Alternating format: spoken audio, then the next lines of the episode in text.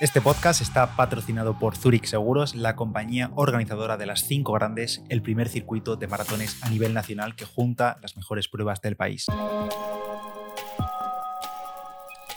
Hola a todos y bienvenidos a Diario Runner. Yo soy Pedro Moya, creador de palabraderunner.com y en este podcast hablamos sobre correr, material, tecnología, aplicaciones, cacharros, zapatillas, experiencias y mucho más. Y toca episodio de experiencia, toca episodio de crónica de la Zurich Maratón San Sebastián en la que participé hace unos días, el pasado domingo. Y bueno, participé y finalicé con éxito, que eso es lo más importante porque menuda semana, la verdad, la última semana, menuda semana de locos, pero finalmente la verdad es que salió todo bien y el domingo a las 9 de la mañana estaba ahí en la línea de salida de la Maratón San Sebastián.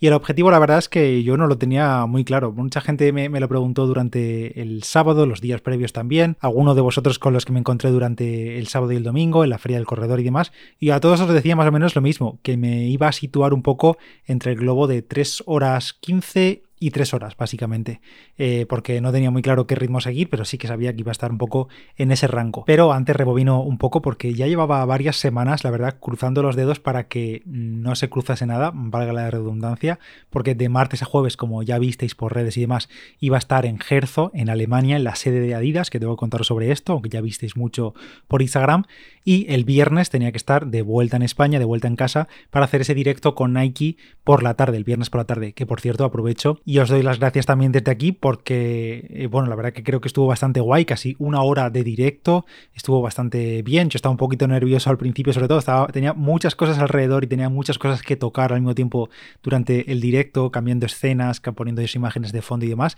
La verdad que os doy las gracias por uniros al directo, estuvisteis muchísimos en el chat, mucha interacción, enhorabuena a aquellos que os tocó, que os tocaron las tarjetas regalo para gastar en Nike y bueno, quien quiera verlo está resubido en mi canal de YouTube en Palabra de Runner, buscáis ahí en YouTube el directo y tenéis ahí pues una hora de charla hablando sobre material, zapatillas y mucho más. Y bueno, el resumen, que con un ajetreo de la leche, el sábado por la mañana a las 6 de la mañana sonó el despertador para salir pitando hacia el aeropuerto, de ahí dirección Bilbao y de allí en coche a San Sebastián para estar el fin de semana en la maratón. Pero por suerte salió todo estupendo, sin contratiempos, sin retrasos, que era mi mayor miedo, sobre todo los de la vuelta de Alemania y luego yendo hacia San Sebastián. También súper bien luego en el coche. Bueno, más allá del ajetreo que provocan siempre los viajes, pues nada fuera de, lo normal. Eso sí, era viaje express, ir, correr y volver, así que íbamos ligeros de equipaje, solo con la mochila de mano y ya está. Y conforme llegamos, comimos y nos fuimos directamente a la Feria del Corredor, que se celebraba en Cursal, igual que en la BOB San Sebastián, que por cierto, para esta Zurich Maratón San Sebastián solo se puede recoger el dorsal el sábado, solo hay un único día, no es viernes y sábado como en otras carreras,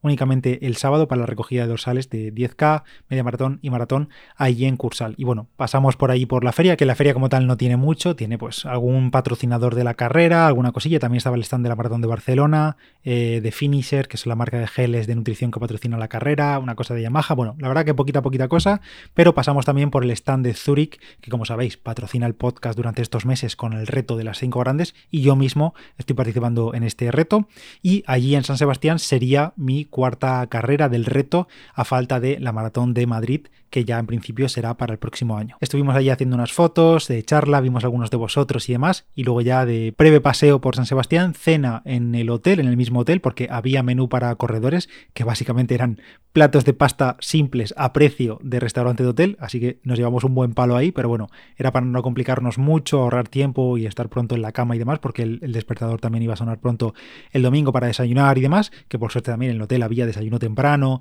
para adaptado a los corredores y eso, y es que el domingo había como ya he dicho, 10K, media maratón y maratón, y los del 10K, que miraba y corría el 10K, salían a las 8 y 20, salían antes de las carreras largas, y la media maratón y la maratón salíamos a las 9 de la mañana conjuntamente, una salida conjunta para las dos carreras de dos distancias. Así que fuimos con tiempo de sobra, ya miraba y se quedó en el 10K, y demás, y yo me fui tranquilamente al cursal, a dejar las cosas en el guardarropa, a calentar brevemente, último pis antes de la salida, lo típico, ¿no? Entrar al cajón y demás. Entrar al cajón y localizo con la vista el globo de las 3 horas y el de 3 horas 15, así las tenía más o menos mm, localizados visualmente, referencia visual antes de la salida. Todo listo y a las 9 en punto dieron la salida, que por cierto no he comentado nada de material aquí en este podcast, pero tenéis un reel específico en mi perfil de Instagram, bueno, también lo tenéis en TikTok, en YouTube Short y demás, y tenéis ahí todo lo que llevé para esta Zurich Maratón de San Sebastián, tanto de material de ropa, zapatillas, calcetines, nutrición, accesorios y demás, lo tenéis todo ahí en ese contenido. Hacía bastante fresquito, de 5, 6, 7, 8 grados, así que de salida llevaba manguitos y guantes. Arrancó la carrera, salimos y mi referencia era el globo de 3 horas. Y como el grupo era bastante grande, la verdad había mucha gente alrededor de las banderolas de 3 horas, me mantenía por detrás como unos 100 metros, 150 metros así, tenía a vista las banderolas, los globos de 3 horas y a veces iba un poquito más cerca, un poquito más lejos, pero siempre allí a la vista. Y lo cierto es que el grupo iba bastante sobrado de ritmo. Eh, desde inicio las liebres iban rascando segundos al, digamos, al crono de las 3 horas en meta, porque para que tengáis una referencia, 3 horas en maratón es a ritmo medio de 4-15 minutos por kilómetro, pero los prácticos, los globos de 3 horas, iban constantemente desde inicio todos los kilómetros por debajo de ese ritmo medio, a 4.08, 4.11, 4.06, 4.04 tengo kilómetros, 4.10, vamos, que iban rascando segundos cada kilómetro desde el inicio. Pero yo tampoco quería acercarme mucho a las banderolas porque también al ir alejado unos metros del grupo evitaba problemas en habituamientos y en algunos giros, en algunas, eh, bueno, pues eso, giros, cambios de sentido y demás, que eran zonas más estrechas, sobre todo porque creo que esto fue lo más conflictivo, sobre todo al inicio, especialmente en los habituamientos, había parones para coger los vasos o botella en algunos habituamientos, que también había botellas, porque claro, al final los corredores, bueno, nos, nos agrupamos un poco al inicio de los habituamientos, pero los habituamientos en ese sentido estaban muy bien, eran muy largos, muchos voluntarios, eh, barriendo también los vasos que caían al suelo, animando, la verdad que los mm, habituamientos en general muy muy bien. Lo único, pues nosotros que somos unos ansias y queremos coger el primer vaso de la primera mesa y claro, eh, al final vamos un poco frenándonos unos a otros y es inevitable. Respecto a esto de los estrechamientos y los giros de 180 grados, creo que es lo que menos me gustó de toda la carrera y del circuito, eh, además de lo de ser dos vueltas al circuito de la maratón, pero ahora después os cuento más sobre eso. Y sobre los giros de 180 grados, pues creo que esto no nos gusta a nadie. Vamos, al final te cortan el ritmo, tienes que volver a acelerar y y además si vas metido entre muchísimos corredores en grupos grandes, pues casi que ni ves los conos, no sabes dónde giras y más o menos estás teniendo de referencia a los compañeros de los lados para no caerte, no tropezar, ni chocar con ninguna pierna ni nada. Entonces creo que eso es lo que menos me gusta y hay varios giros de 180 grados y al principio cuando vamos tantos juntos pues es mejorable. Y respecto a estrechamientos, los sufrí también sobre todo al inicio porque al final somos demasiada gente junta, ya que vamos además los de la media maratón y los de la maratón juntos, por tanto son varios miles de corredores y en algunas zonas y calles que son anchas pero hay carriles para corredores e incluso había algunas zonas que había carriles que estaba abierto el tráfico para que pudiesen seguir pasando algunos coches o vecinos o lo que sea. Pero es que digo, estaba abierto al tráfico y literalmente nos separaba de ese carril pues varios conos y es evidente que es inviable para los corredores hacer caso a los pobres voluntarios que estaban ahí diciendo meteros por dentro de los conos, dentro de los conos, pero es que literalmente no cabíamos en los carriles para correr, digamos, y yo mismo fui incapaz de meterme mm, en algunos tramos dentro, por dentro de los conos, porque directamente es que no cabíamos a lo ancho del carril. O sea, había dos o tres carriles para la carrera y otro libre para tráfico. Y de la cantidad de corredores que éramos, sobre todo al principio de la carrera, como digo, antes de que la carrera se alargue un poquito, pues era inviable entrar todos a lo ancho en esos carriles. Y bueno, sigo con la carrera porque ahí me mantuve más o menos cerca del grupo hasta que me empezaron a entrar las ganas de hacer pis. La verdad es que no tengo remedio con esto y además especialmente con frío a mí me hace todavía tener más ganas de hacer pis, así que sabía que iba a ser inevitable tener que parar en algún momento de la carrera. Hicimos el primer paso por el estadio de Anoeta, que se le da la vuelta, y había una rotonda y ahí girábamos y volvíamos por donde volvíamos. Ahí vi justo que en la esquinita de la rotonda había un baño portátil de estos, pero también había urinarios de estos de plástico que permite hacer pis a varias personas al mismo tiempo sin entrar a ninguna parte. Entonces no dudé, paré y no me importaba perder el grupo, la verdad. Prefería ir cómodo sin la sensación de estar haciéndome pis todo el rato. Entonces nada, marqué el app, 30 segundos de parada y arranqué de nuevo. Y ahí es verdad ya que me quedé un poco en tierra de nadie, porque detrás de los globos la afluencia de corredores ya era mucho menor, era gente o que se descolgaba o que no llegaba al ritmo del globo, entonces íbamos un poco ya a cuenta gotas. Decidí ya ir por mí mismo, me mantuve a los mismos ritmos, más o menos, la verdad, porque iba cómodo, sobre 4.15 de media, una cosa así. A veces a lo lejos, en algunos giros, en algunas avenidas muy largas, veía a lo lejos la banderola de 3 horas, pero no tenía ninguna intención de pillarla como sí que hice, como ya os conté, en la maratón de Valencia del año pasado. Yo iba a mi ritmo, 4.10, 4.15, en algún kilómetro, algún, algún segundillo por encima, alguno por debajo, pero a mi ritmo. Iba comiendo bien, llevaba geles Fante Hidro y cada media hora aproximadamente me tomaba uno para rondar los 70 gramos de carbohidratos por hora, porque cada gel lleva 35. Y luego, por supuesto, en cada avituallamiento, en todos, sin saltarme ni uno, iba tomando vasos de agua o botella de agua e incluso a partir del kilómetro 25 26 o así, a partir de los habitamientos que había a partir de esos kilómetros, incluso aprovechaba que ya éramos muchos menos corredores al pasar por habitamientos y cogía varios vasos de agua para beber, para refrescarme, para beber bien y para, bueno, que hacía fresquito, pero echar un poco de agua por la cara, por los brazos para despejarme un poco. Y como digo, seguía haciendo fresco, pero yo ya no necesitaba ni los manguitos ni los guantes, así que hice una bola así con todo, lo preparé para que en el paso por el 21, por el kilómetro 21, sabía que iba a ver a Mirabai y ahí estaba ella animando, entonces se lo tiré y ya me quedé simplemente con la camiseta de manga corta, la malla corta como iba de inicio y ya está. Y ahí empezamos ya la segunda vuelta al mismo recorrido. Bueno, casi mismo recorrido porque había alguna modificación, como ahora os contaré, y yo sabía que esto iba a ser duro de cabeza y la verdad es que lo fue. Saber que otra vez tienes que dar otra vez la misma vuelta al mismo sitio por los que has pasado, eh, a mí psicológicamente me afectaba y eso que en mi primera y segunda maratón, las dos de Murcia, eran recorridos a dos vueltas y lo odiaba en su día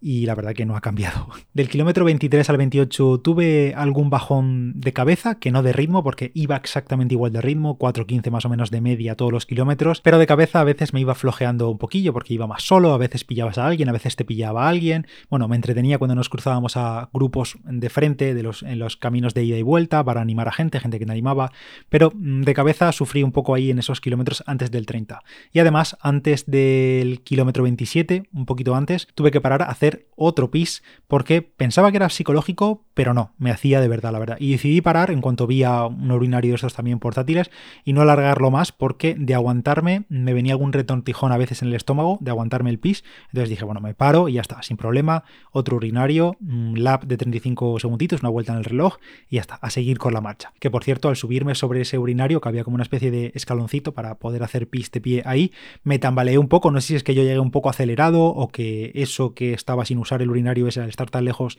de la zona de salida, supongo que no habría hecho pis mucha gente ahí, entonces no tenía peso en el interior, digamos, y se tambaleó un poco y pensaba que me caía, no sabía si estaba yo mareado o que aquello se estaba moviendo, pero efectivamente era que se estaba moviendo y yo llegué demasiado acelerado ahí al, al pararme. Del kilómetro 28 al kilómetro 30 volvimos hacia la zona del paseo de la Concha y creo que ahí tuve los mejores momentos de la carrera, la verdad, a nivel de sensaciones, tuve esa, no sé si alguna vez lo habéis experimentado, una pequeña euforia y subidón justo previo al momento de tener que levantar el pie. La verdad que es muy curioso, pero esos kilómetros había mucha gente animando, nos cruzamos con otros compañeros en carrera que venían de frente, yo iba súper concentrado, mucha gente animando, como digo, animándote por tu nombre al leerlo en el dorsal, gente que me conocía o por redes y demás. En fin, salieron muy buenos kilómetros esos, yo seguía como a 4.10, 4.15 minutos por kilómetro, o sea que el ritmo no había cambiado en absoluto, estaba intacto, pero ya es verdad que sentía que las piernas no iban a tener su día. Miraba el pulso y la verdad es que estaba controlado. Toda la carrera me mantuve entre 165 170 pulsaciones eh, máximas. Y un paréntesis aquí, y es que no llevé sensor externo de pulso, ni brazalete, ni banda, no llevé nada, llevé simplemente el reloj, el Garmin Forerunner 965 que he utilizado en otras carreras, que por cierto, algunos me preguntáis que por qué utilizo este en carreras, y es esencialmente por el lift track, porque Mirabai o porque mi familia me pueda seguir directamente en carrera y esto no lo ofrece nadie más. Y bueno, no llevaba ningún sensor externo de pulso y me pasó sobre todo al principio que el pulso óptico se bloqueaba, se bloqueaba como a 195, 198 pulsaciones y esto sí, sí que sabía que era un fallo del reloj y no mi corazón, no era como en Bombers, por ejemplo, que yo sentía que tenía el pulso por las nubes, pero no, no, aquí sabía que era un fallo del reloj porque en unos minutos volvió a la normalidad y a lo mejor de las 3 horas que duró la actividad, a lo mejor unos 10 minutos, 15 minutos estuvo un poco ido de olla, bloqueado, súper alto de pulso, pero luego volvió a la normalidad. Y seguramente eso afectaría un poco al pulso medio de la actividad, que fueron 167 pulsaciones en toda la maratón, pero bueno, no creo que estuviese muy lejos de eso, a lo mejor sin esos picos tan altos habrían sido 165 pulsaciones. Bueno, detalle a mencionar simplemente. Sigo, kilómetro 32 y llegamos de nuevo a Noeta, al estadio, damos la vuelta y en el lugar donde la primera vuelta yo había hecho pis y ahí se giraba y ya volvíamos hacia el centro, ahí en esta segunda vuelta el recorrido cambiaba y se seguía recto ida y vuelta durante unos 3 kilómetros que además en algunos tramos picaba un poquito para arriba, luego evidentemente también para abajo, pero picaba y sin duda ese fue mi peor momento de la carrera, iba tostado, se me hizo infumable ese ida y vuelta, la verdad, y lo único que hice fue concentrarme en mis cosas y pude salvar esos kilómetros a 4.35, 4.50 de media, porque de nuevo se me hizo infumable ese ida y vuelta larguísimo, se me hizo eterno y además cada vez iba más tieso de piernas, acortando un poquito más la zancada, no podía estirar mucho la pierna, pero al menos intentaba mantener la cadencia como podía y ya por fin salimos de, esa zona y nos encaramos de nuevo hacia entrar al núcleo, digamos, dirección cursal, kilómetros 36, 37, 38, claramente yo me iba quedando sin piernas y en alguno de los giros incluso sentía amagos de algún calambre en los isquios, sobre todo en el izquierdo, pero conseguí, mm, no, era preocupante, pero conseguí estabilizar el ritmo como a 4,50 minutos por kilómetro y ya me daba bastante respeto estirar mucho la zancada porque de un momento a otro llevaba gente delante o detrás y de un momento a otro veía a compañeros corredores que de repente pegaban un chillido y se tenían que parar por calambres repentinamente. Entonces tenía bastante respeto ahí porque sabía que si me pasaba eso a falta de 3-4 kilómetros, como me pasó por ejemplo en Sevilla el año pasado, se te hace eterna la carrera y no quería eso. Pero bueno, ya estaba hecho, estaba llegando al Cursal, solo quedaban ya un par de kilómetros más, además eran por la zona más animada, que por ahí por Cursal hay ida y vuelta, entonces hay mucha gente animando, estar cerca de la meta ya, un pasillo de personas gritando, animando, la verdad es que genial el público en Donosti, la verdad, la gente animando por tu nombre al verlo en los dorsales, eso da un plus muy, muy, muy grande. Y ya encaré meta, pisé la alfombra azul de meta, localicé a que estaba a la derecha del arco, y ya a disfrutar esos pocos metros que quedaban, ya al ritmo que saliesen, ya me daba igual. Y entré en meta en 3 horas, 6 minutos y 7 segundos.